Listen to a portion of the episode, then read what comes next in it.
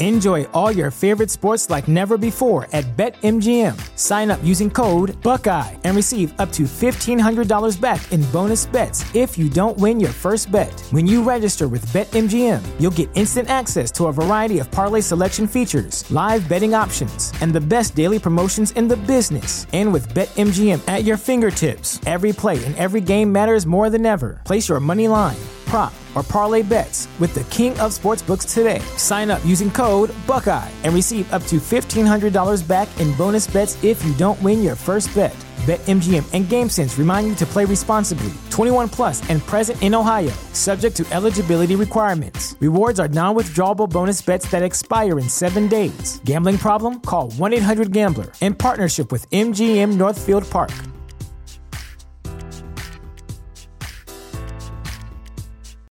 When you need mealtime inspiration, it's worth shopping Kroger, where you'll find over 30,000 mouthwatering choices that excite your inner foodie. And no matter what tasty choice you make, you'll enjoy our everyday low prices, plus extra ways to save, like digital coupons worth over $600 each week. You can also save up to $1 off per gallon at the pump with fuel points. More savings and more inspiring flavors make shopping Kroger worth it every time. Kroger, fresh for everyone. Fuel restrictions apply. 阅读、科技、旅行，生活可以很大。对话设计、学习、思考不嫌太多。这里是 iTunes 获奖播客《狗熊有话说》，一听就停不下来的哦。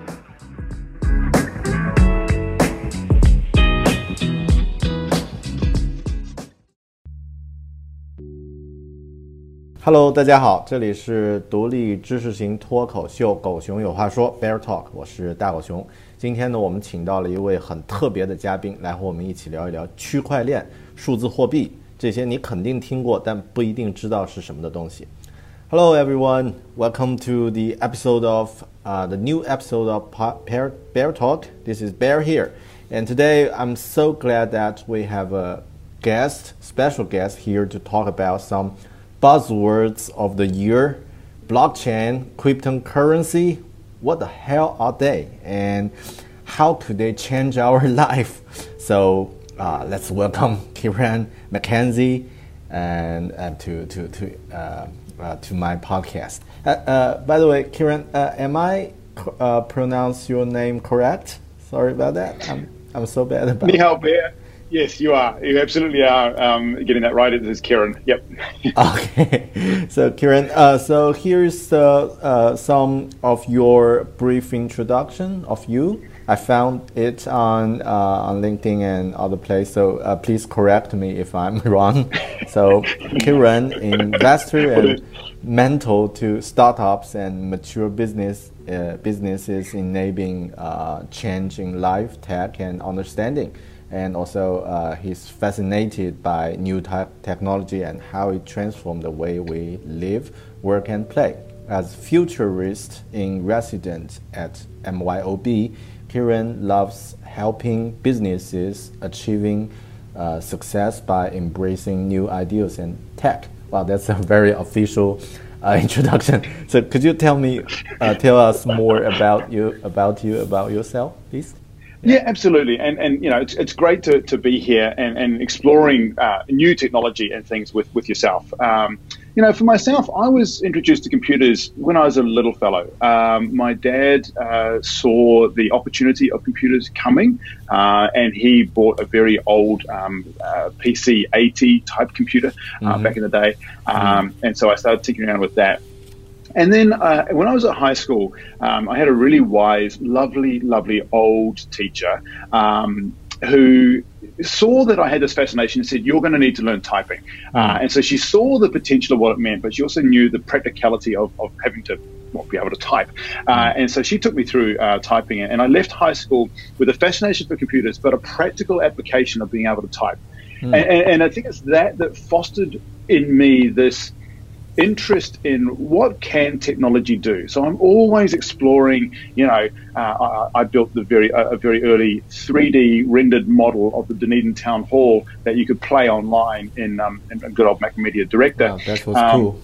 Yeah. Which is kind of cool. Yeah, you're right. Yeah, it is yeah. kind of cool. But then you go, well, what was the practical application of 3D technology at the time? Um, and, and even now, like we're talking augmented reality and virtual reality, and it's amazing stuff. But are we seeing day to day practical applications?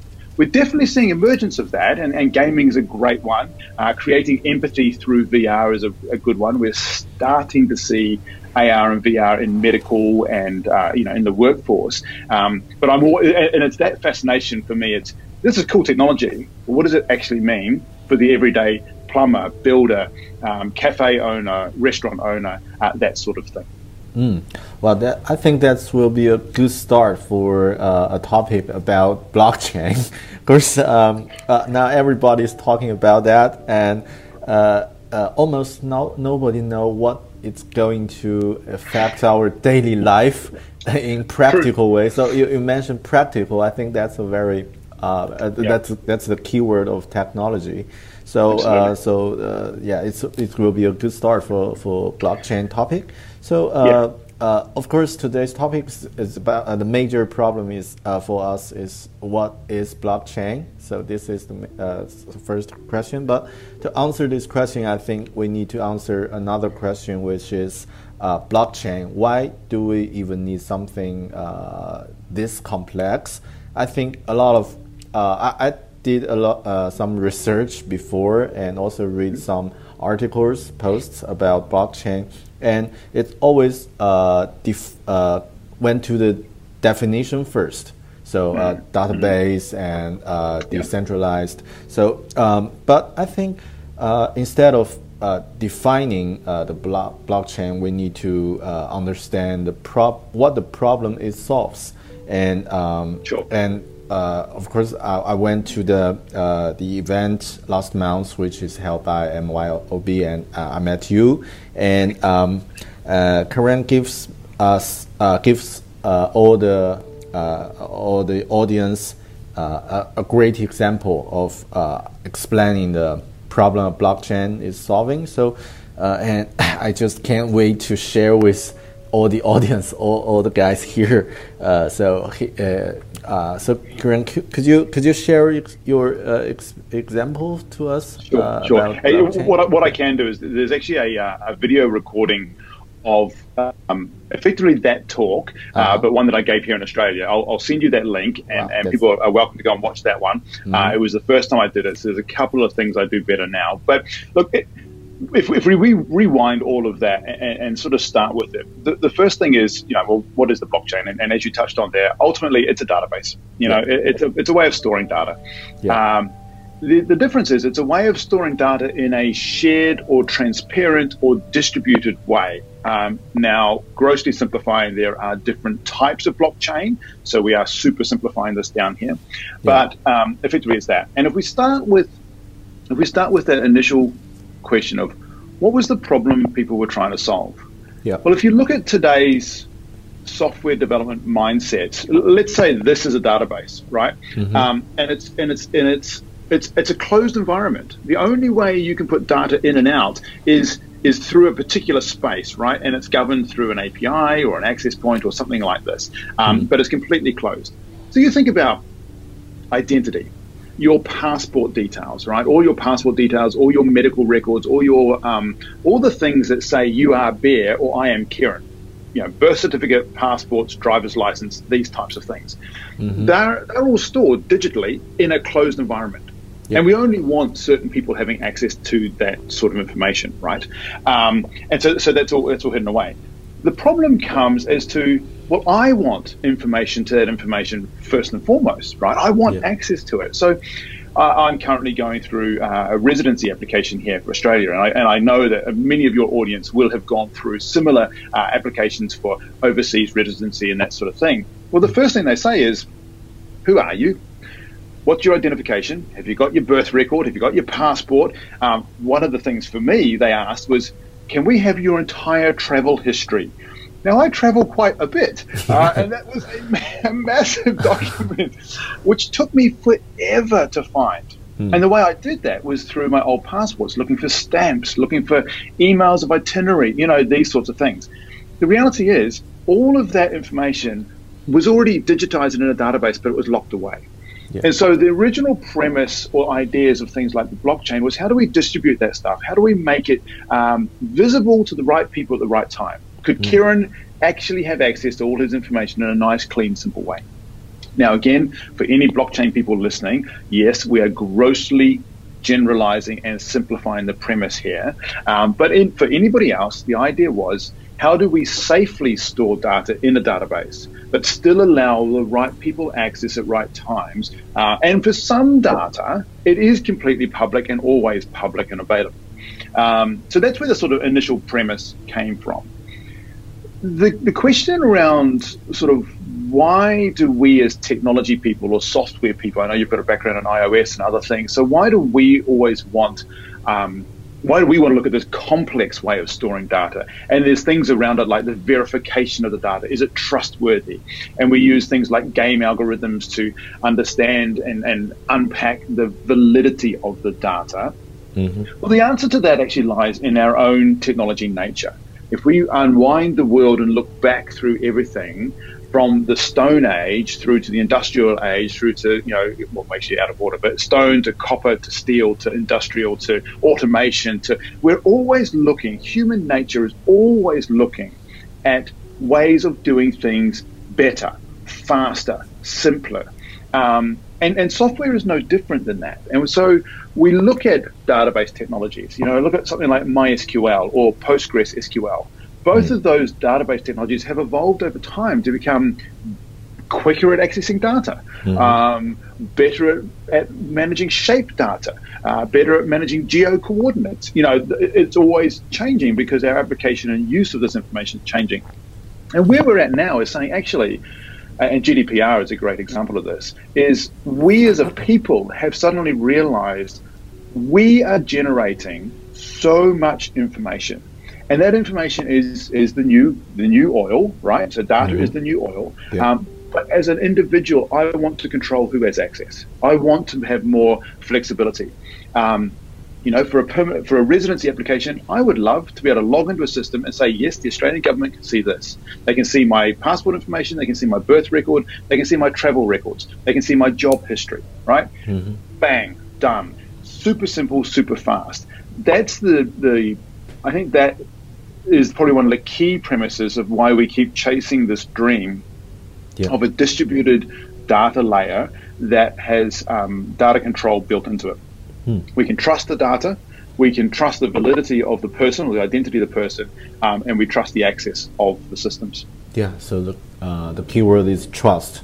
So before trust. that, yeah, before that, if we want to, uh, if for example, if I want to transfer money to you, I need to. Uh, uh, use a bank service or uh, find a third party so uh, who, can, who can do that for us. Uh, I will transfer money to the third party and he or she will transfer to you. So after that, it uh, I think it's everyone's get used to uh, bank for a mm. long time. So we we, we we don't have any um,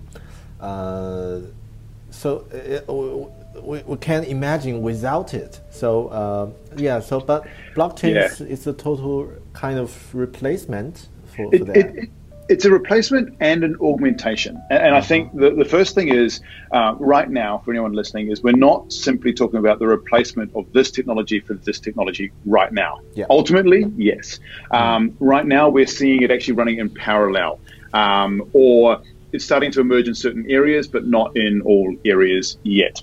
Um, your, your, your statement there about uh, transferring money between the two of us, that is, that is one use of the blockchain and a great use of cryptocurrencies. Yeah. But when we talk about the trust factor, uh, and this is where, um, where business and commerce will change. Let's say I'm buying your car, right? Let's mm-hmm. pretend you have a, um, uh, actually, I love a Ford Mustang. So let's pretend you've got a 1967 Ford Mustang. Mm, now, cool. like a, a, great car, right? Lovely, yeah. lovely car. Now, I need to trust, first of all, that it is an original 1967 fastback Ford Mustang with the 358, you know, Chevy V8, I mean, not Chevy, Ford V8 in the, in the system, right? And I don't want the Boss Mustang. So I need to trust that the photos you're sending me, because I'm not in the same city as you, I'm not in the same place right now. Yeah. I need to trust that the photos you send me are not just from Google searches. Mm. I need to trust that the VIN numbers and the identification numbers and things of that car are legitimate, original Ford bits and pieces.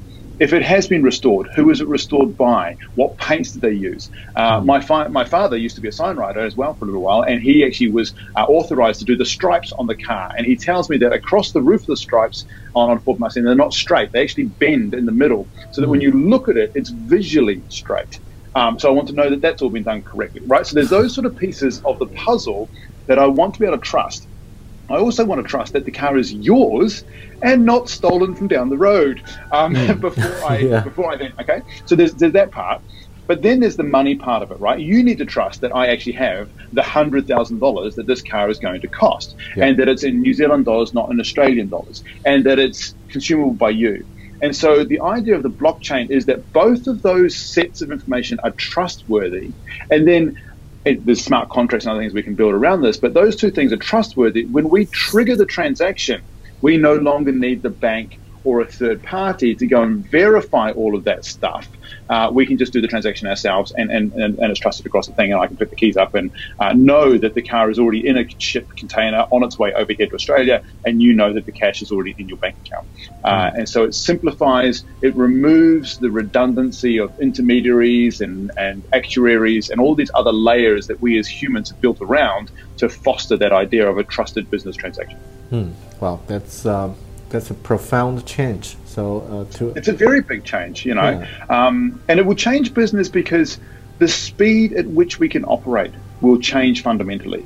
The Yeah. way that we trust each other will change fundamentally. Uh, another another good example of this is, and it's, it's a great one for, for the for the Chinese audience as well because it's, it, it resonates. Let's say I've got a supplier in China who's making coffee cups for me. Now, over here in Australia, I've spent a lot of time going and finding and building relationships with, uh, let's say, homeware shops. And I've Yep. said, I've got this great coffee cup, you need to stock it. Um, and they say, you know what, Keran? Yes, we do need to stock it. We will buy 600,000 cups from you.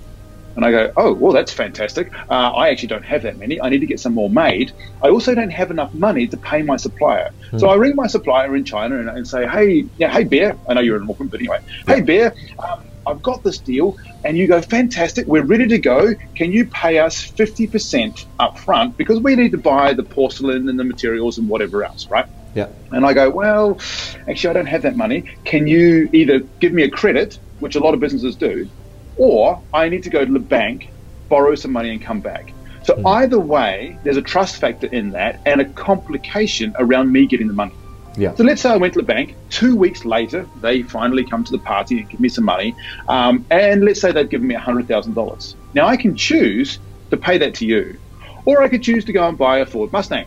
Um, you know, and so the bank actually has no control over what happened to that money that they gave me on the premise of me building my business.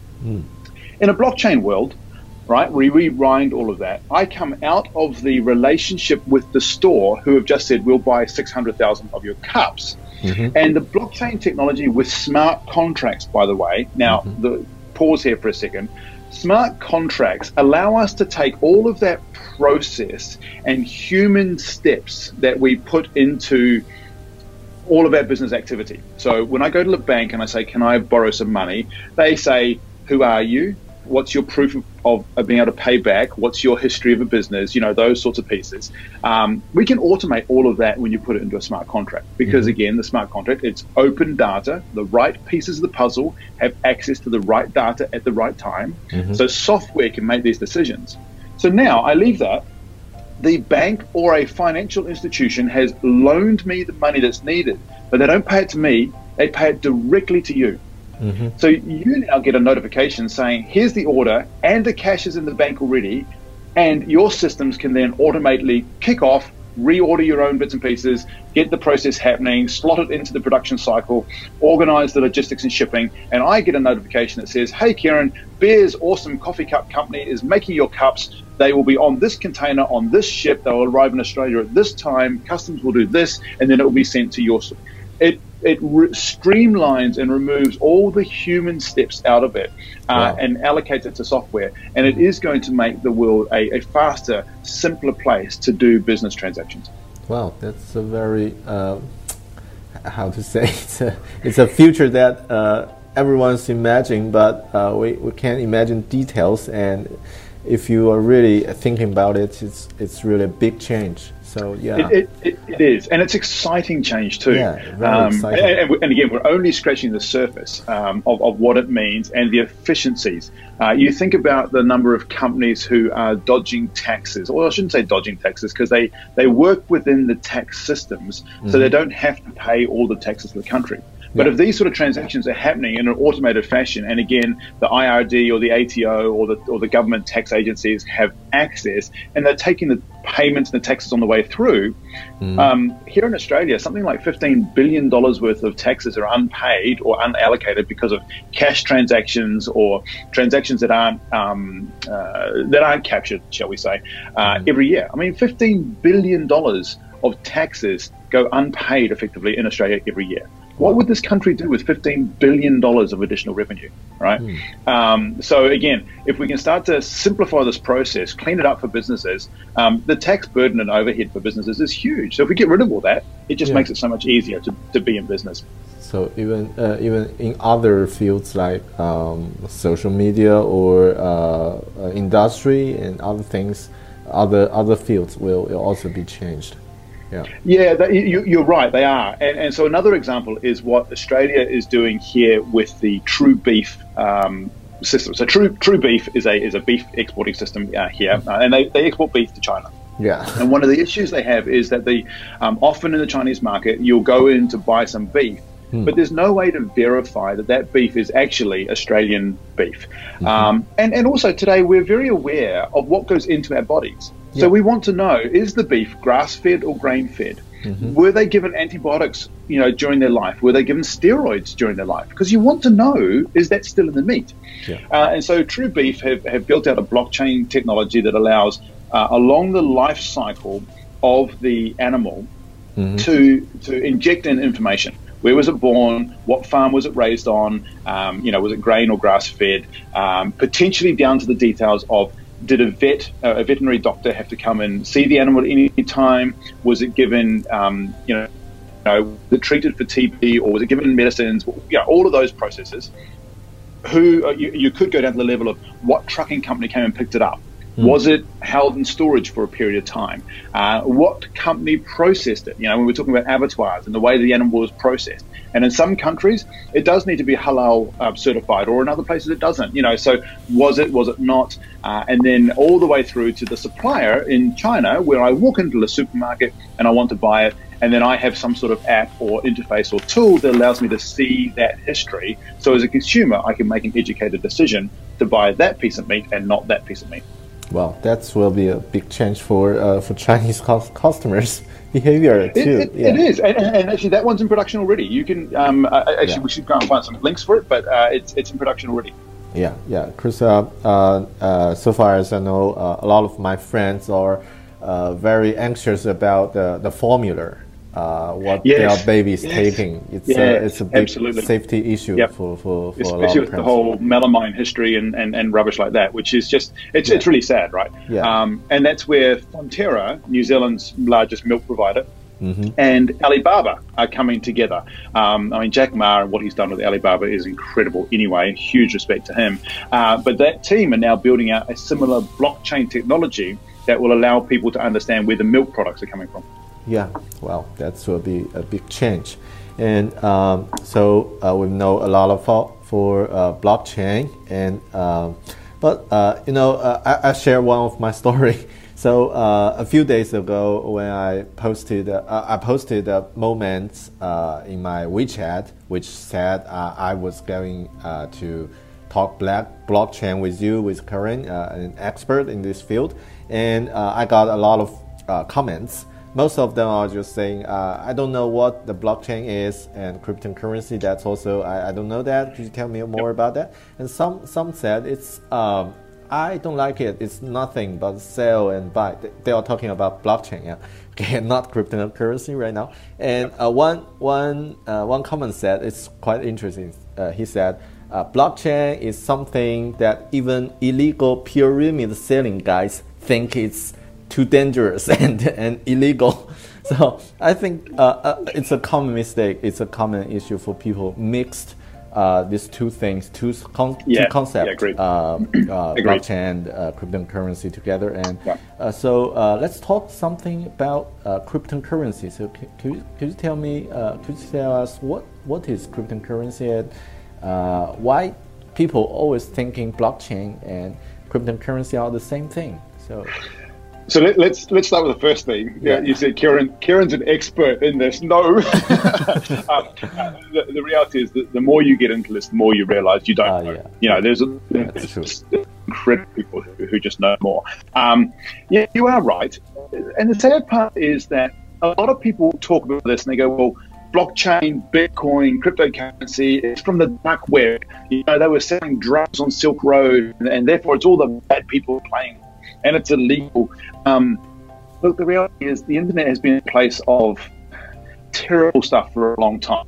You know, I mean, Silk Road, right? The technology there was HTTPS. It was the internet. It's the same as what we run Amazon or Alibaba or Google on. Um, yeah, in many ways different.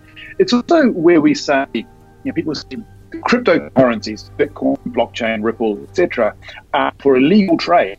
Well, yes, hundreds of thousands, if not millions, of Australian dollars. In fact, it's about 75 billion Australian dollars um, in cash right now, and the government thinks that the majority of it is for illegal trade. It's in gambling dens and um, you know uh, bikie gangs and this sort of stuff. So people will always find a way to do illegal activity with whatever we give them. Um, you know, you, you could list any technology, and there is an application in the dark world, shall we say. So I think to unfairly paint Bitcoin and cryptocurrency as being purely for illegal activities is, is wrong and really sad um, because there are so many amazing projects leveraging this to lift people up out of poverty, to give people identity, to um, create a fairer, better world for everyone. So, on that note, Bitcoin, oh, sorry, blockchain, cryptocurrencies. Blockchain, for a simple story, is the ability to store data in a distributed way. Um, think of it about an open database. Yeah. The blockchain technology is the storing of information. Cryptocurrencies is an alternative way of transferring value between party A and party B. And I call that out specifically because um, fiat currencies, aka cash, New Zealand dollar, Australian dollar, yuan, etc., are government government mandated or, or government authorized ways to trade value between two people. Yeah. This cup of coffee is worth four dollars fifty. Right? Um, it's determined. It's it's allocated, and I can take a five dollar piece of plastic out of my wallet, which is only worth twelve cents, but its implied value is five dollars because we've been educated that it's five dollars, and I pay it to the to the um, barista, and he gives me a cup of coffee and fifty cents back. Right? um, because that's the way we've been taught that that's what the, tr- the value and, and, the, and the, the token of value is is not the piece of plastic. The token of value is the coffee inside and, Yeah. and what it does for me. It gives me a boost. It makes me feel happy. I enjoy it. Um, that sort of thing. So we talk about the value of trade. When you and I were uh, in Auckland and we were listening to Jerome from Centrality um, talk about um, their platform and, and what they're doing is building a marketplace uh, to facilitate faster, better transactions and, and easier payments for people.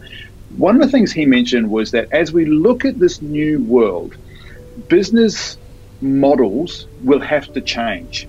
Yeah. The way we allocate funds and the way we pay each other uh, will change fundamentally because the, cons- the, the perception of what is of value will change. So, what does that mean? Well, when you think about a current world, there are consumers and producers. Uh, and when you think about current current models, uh, let's say electricity, um, right now you and I, generally speaking, can't generate electricity, uh, or at least not at the level where we can power our laptops and our phones and our houses and such like. Right. So it's, and I'm grossly generalizing there, but it was a, the the realm of the big companies who were doing coal powered or water, you know, hydropower or massive big things, pumping electricity into the grid. Yeah. And as a general consumer, I'd go to a company and I'd say, "Can you connect my house?" And I will pay you every month. And so, therefore, I'm purely a consumer, mm-hmm. and someone else is a producer. Well, today I can actually now go and buy solar panels, chuck them on my roof. I could buy a battery pack, a Tesla battery pack, or someone else, put it on my house, and I now have the ability to create electricity and store electricity, aka the consumer is now a producer. Producer, yeah. Right? So we're in this model of changing the world around. Uh, now, how do I pay for that? How do I allocate money for that? Uh, how do I rent the grid so I can share my electricity with you? Uh, and these are things that blockchain companies like Power Ledger out of Western Australia are starting to wrestle with and, and solve. And blockchain is the way of storing the data and the information that's pertaining to the transaction. Cryptocurrencies are the token of trade that allow us to transfer the perception of value for that data inside. Mm. Uh, so cryptocurrencies are effectively a new form of value transfer between party A and party B, leveraging the data and the technology of the blockchain. Hmm. Well, that's uh, very, very simple but very understand understandable uh, example for, for me. And now, Chris, uh, uh later uh, before that, when I asked you the question about cryptocurrency, uh, uh, uh, because I'm Chinese. So in China, there are a lot of uh, like a fraud or um, uh, just illegal things, and it's like a chaos. So yep. if you talk about blockchain, if you talk about cryptocurrency, it's it's a big possibility that mm-hmm. you are you are trying to lie or trying to to, to, to yep. gamble something. But I think it's a it's a it's a mm, must have uh, media for uh, for the future if we want to transfer value. And yeah, yeah, and, and it's interesting because um, I mean, we, we, it's easy to focus in on cryptocurrency, right? Yeah. But actually, if we talk about going to a cashless society, yeah. so if we rewind five years, um, there was a lot of paper around, right? There was a lot of cash. If I went to the hawker stalls in Malaysia or China, um, you would have to pay with ringgit or yuan, right? You had to use physical cash. Yeah. Um, you go to a hawker stall in China today, downtown Beijing, mm-hmm. you have to use WeChat, right? Yeah, you, you, yeah. you, you can they don't take paper anymore. You scan a QR code and you pay via WeChat. So the movement towards digital currencies or a cashless society is well and truly on its way. Um, now, that's still using the current mindset of what we call a fiat currency uh, mm-hmm. yuan Australian dollars, New Zealand dollars, ringgit, whatever. Yeah. Um, and so that's still built on that mindset the idea of the electronic transactions, of course, means that in theory someone else can see it. So, from a Chinese point of view, is the government watching everything I spend my money on? Mm, you know, and even even here, I get that from business people. I don't want the ATO knowing that I do all these transactions. Mm-hmm. You're doing transactions; they should know. You should be paying taxes on it, right? Because we yeah. live in a legitimate society, right? And and all of the societies want to become legitimized. Um, they amplify that when you go to the blockchain because they say, well, the blockchain is distributed, everybody can see it. Mm. Well, just because the blockchain technology, in theory, allows everyone to see it, doesn't mean everybody has permission to see it. Yeah. Uh, and there are different types of blockchains as to how we build them. Mm. So I suspect that governments will move to the space. Um, but I also think that the likes of Facebook, Alibaba, WeChat, uh, Ant Financial, etc., are the sort of companies who could shift almost instantaneously to blockchain and cryptocurrencies and completely bypass the government fiat currencies if they wanted to. Um, and that's where it gets a little interesting because then you go, well, actually, at some point, the government do need insight and regulation mm-hmm. because if we're outside policing, for want of a term, then yes, you're fostering um, the potential to amplify uh, criminal behavior. Mm. But if you are operating within a regulated and legitimate technology, then you could start to minimize the ability for criminal behavior using these forms of payment.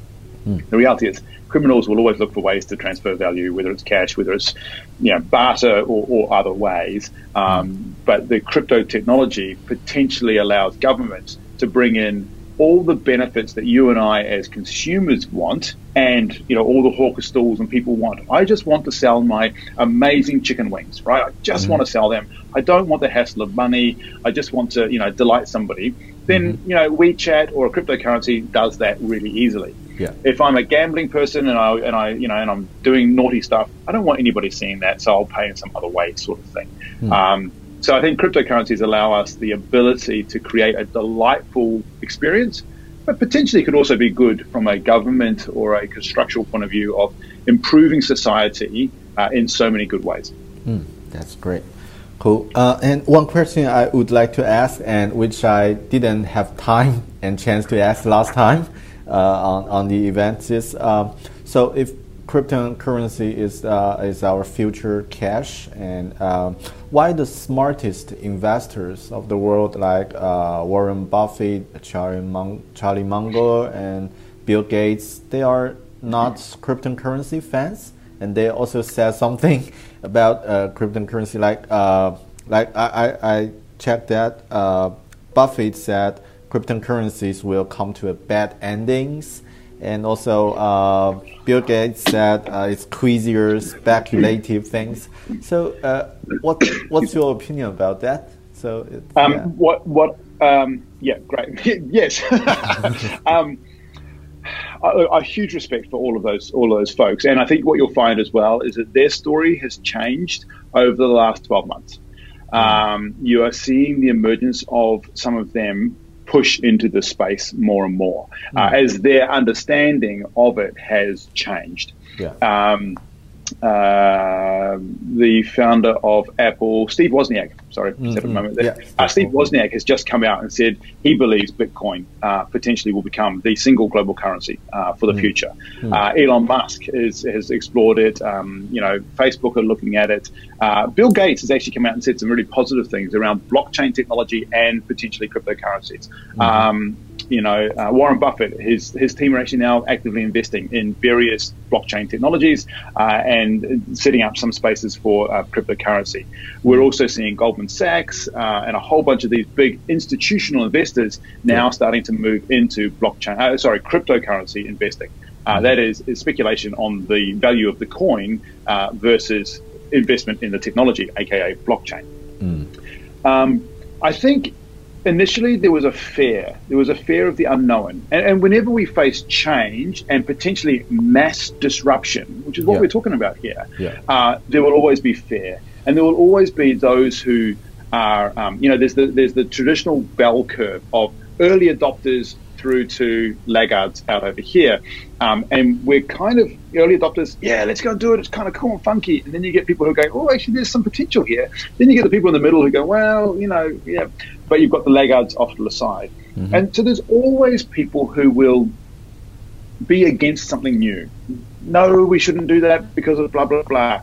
Or, uh, and they speak out of places of fear. They speak out of places of unknowing. Yeah. Um, a lot of males, shall I say, mm-hmm. think that it's it's not good to say, actually, you know what, I don't know about that. So yeah. in, instead of saying I don't know, I'm going to come out as negative against it, um, which is just terrible. Um, so there, there are still questions to be answered. You know, like where will all the taxes come from? Yeah. Uh, how will we manage these things? Will there be one currency or will there be lots? And if there's a number of currencies, then how do they interchange? You know, there are mm. still some big questions to be wrestled with. Yeah. Um, but I think over, as a whole, what I've noticed over the last sort of six to 12 months is actually a shift in that market. There are less and less people as negative or vehemently against it as there was 12 to 18 months ago. Uh, mm. And I think that's because we've seen a little bit of the hype come out of the market, um, and people now are actually taking a longer view uh, and a more um, calculated or thought through view towards the impact and the potential of what these could actually mean for governments mm-hmm. and for business and for everyday people. Mm. So uh, I have a feeling that uh, media uh, or uh, just like a newspaper and magazine just amplifies this yes. this field to, yeah, to, to all yeah, the audience. Yeah. But, but that's no different to, um, I mean, media, their job is to sell newspapers. Um, and to do that, you need to create content that people want to consume.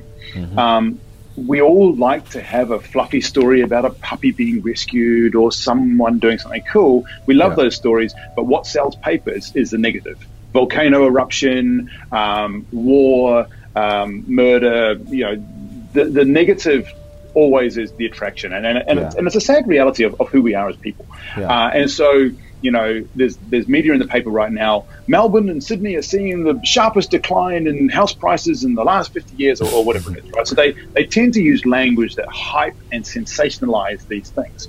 Mm. Um, and look, I, am a blogger. You're a blogger. We, we do it ourselves. The clickbait, linkbait, top yeah. ten reasons to get into blockchain. You know, or, or what, we we do these things as well. Yeah. Yeah. Um, and, and, so you sort of play on those things. And you're right. It, there's a bit of the fear, or, or the, the market calls the FUD side of things, right? Of of um, playing on that hype. But then when it stabilizes and normalizes, well, the media doesn't want to report about that because it's just normal, everyday stuff. Yeah. Um, and you only ever get the sort of negatives or the one or two really positive stories. Uh, mm-hmm. Uh, you don't get the mainstream me and noise. And that's where everyday people who are not immersed in this technology like you and I are, are, are only seeing little snippets of it.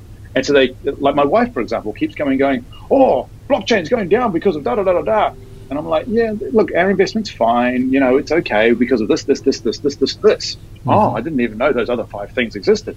No, because the media is not talking about those things yeah. as aggressively, or mainstream media. You know, mm. um, the Coinbase blog and other places like that. Yeah, they're talking about that because that's where we're hanging out and, and reading that news. But mainstream just talk about the negative side of things generally.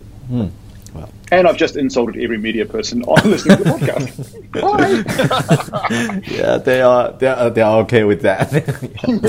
yeah, yeah. And, we're, uh, we're, all we're all realistic. We know that mm. we need to attract eyeballs, attract attention, uh, and we do that using the tools that we have, which is the language we, we can speak with, right? Yeah. So let's back to uh, cryptocurrency, and uh, it seems a lot of cryptocurrency right now. So uh, I've read a blog said uh, there are currently over 1,000 cryptos. Uh, oh, well over. Yeah, probably more like 2,000 now, I think. Ooh. Actually, I haven't seen the latest numbers, but yeah. it's got to be way up there. Yeah, so how, uh, so why are so many, so many cryptos?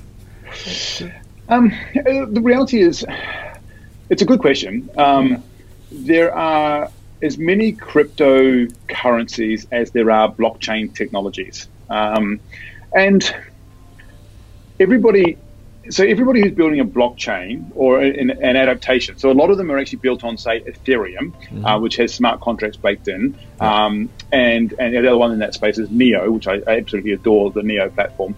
Um, so you've got Neo and Ethereum uh, with their smart contract layers that sit over top. Uh, but everyone then says, well, we want to be able to create some value or some asset or some information specific to our niche. And to do that, we want to be able to layer a, a token or a coin or a, or a transaction of value over, over that system. So how do we do that?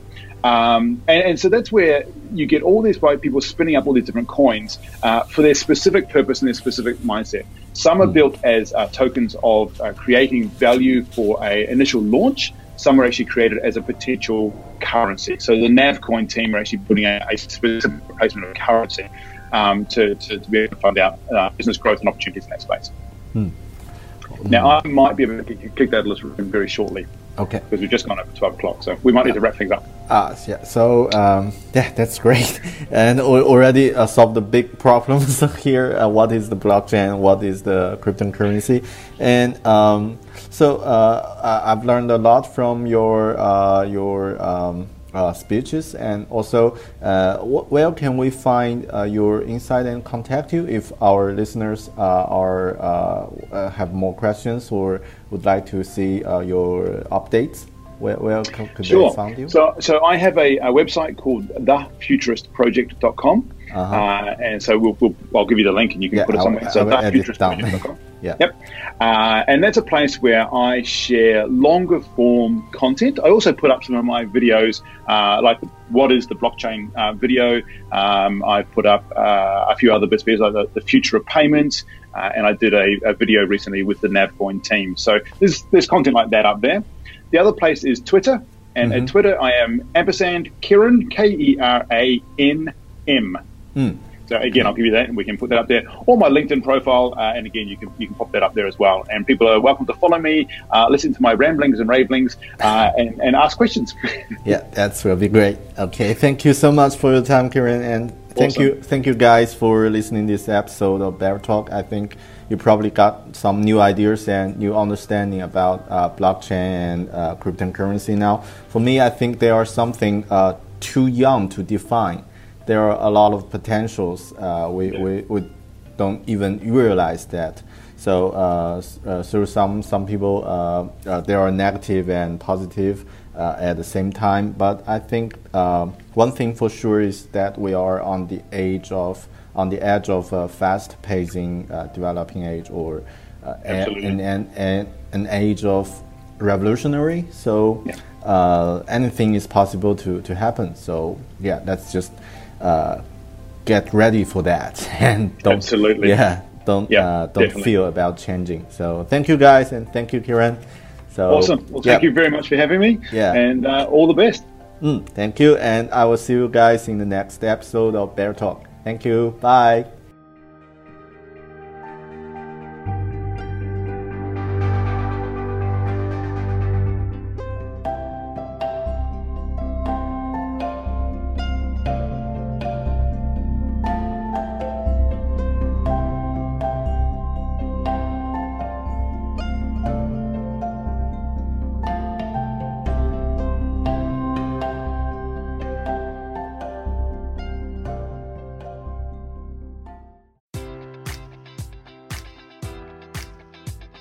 Enjoy all your favorite sports like never before at BetMGM. Sign up using code Buckeye and receive up to $1,500 back in bonus bets if you don't win your first bet. When you register with BetMGM, you'll get instant access to a variety of parlay selection features, live betting options, and the best daily promotions in the business. And with BetMGM at your fingertips, every play and every game matters more than ever. Place your money line prop, or parlay bets with the king of sportsbooks today. Sign up using code Buckeye and receive up to $1,500 back in bonus bets if you don't win your first bet.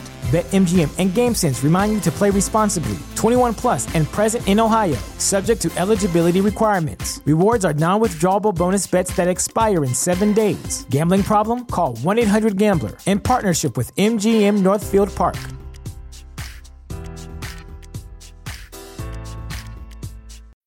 When you need mealtime inspiration, it's worth shopping Kroger, where you'll find over 30,000 mouth-watering choices that excite your inner foodie. And no matter what tasty choice you make, you'll enjoy our everyday low prices, plus extra ways to save, like digital coupons worth over $600 each week. You can also save up to $1 off per gallon at the pump with fuel points. More savings and more inspiring flavors make shopping Kroger worth it every time. Kroger, fresh for everyone. Fuel restrictions apply.